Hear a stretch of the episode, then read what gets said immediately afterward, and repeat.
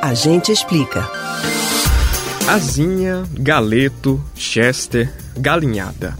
Opções no cardápio não faltam quando o assunto é frango. Essa ave que marca presença nas geladeiras dos brasileiros, vez ou outra é colocada nos holofotes por uma questão de extrema importância: a procedência do animal. Dependendo do tamanho do frango que encontramos no supermercado, um pensamento pode se acender na nossa mente. Será que esse frango tem hormônio? Como podemos descobrir isso? Será que existe algum tipo de teste? A gente explica.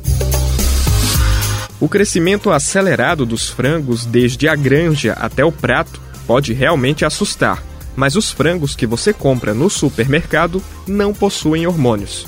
Isso não passa de um grande mito. Primeiro, porque o uso de hormônios é proibido pelo Ministério da Agricultura. A regra está descrita na Instrução Normativa número 17 do ano de 2004. Essa norma proíbe a utilização de qualquer substância com finalidade de estimular o crescimento dos animais.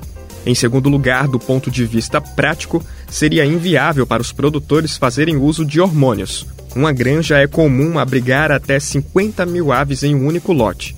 As injeções de crescimento precisariam ser aplicadas uma por uma e mais de uma vez por dia. Além disso, atualmente o frango já possui um crescimento acelerado, em torno de 45 dias. Então o custo-benefício não valeria a pena. Outro ponto a se observar é que o Brasil é um dos maiores exportadores de frango no mundo. Se as aves que fossem para fora tivessem hormônios, com certeza algum país iria reclamar.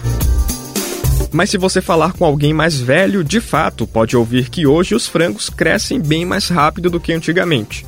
Em pouco mais de um mês, as aves já estão prontas para o consumo. Isso é verdade, porém esse desenvolvimento acelerado está relacionado a outros fatores.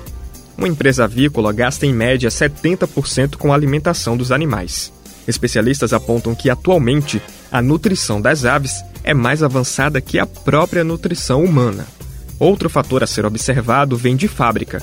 Como as granjas precisam produzir mais em pouco tempo, os frangos são modificados geneticamente para crescerem mais e rápido.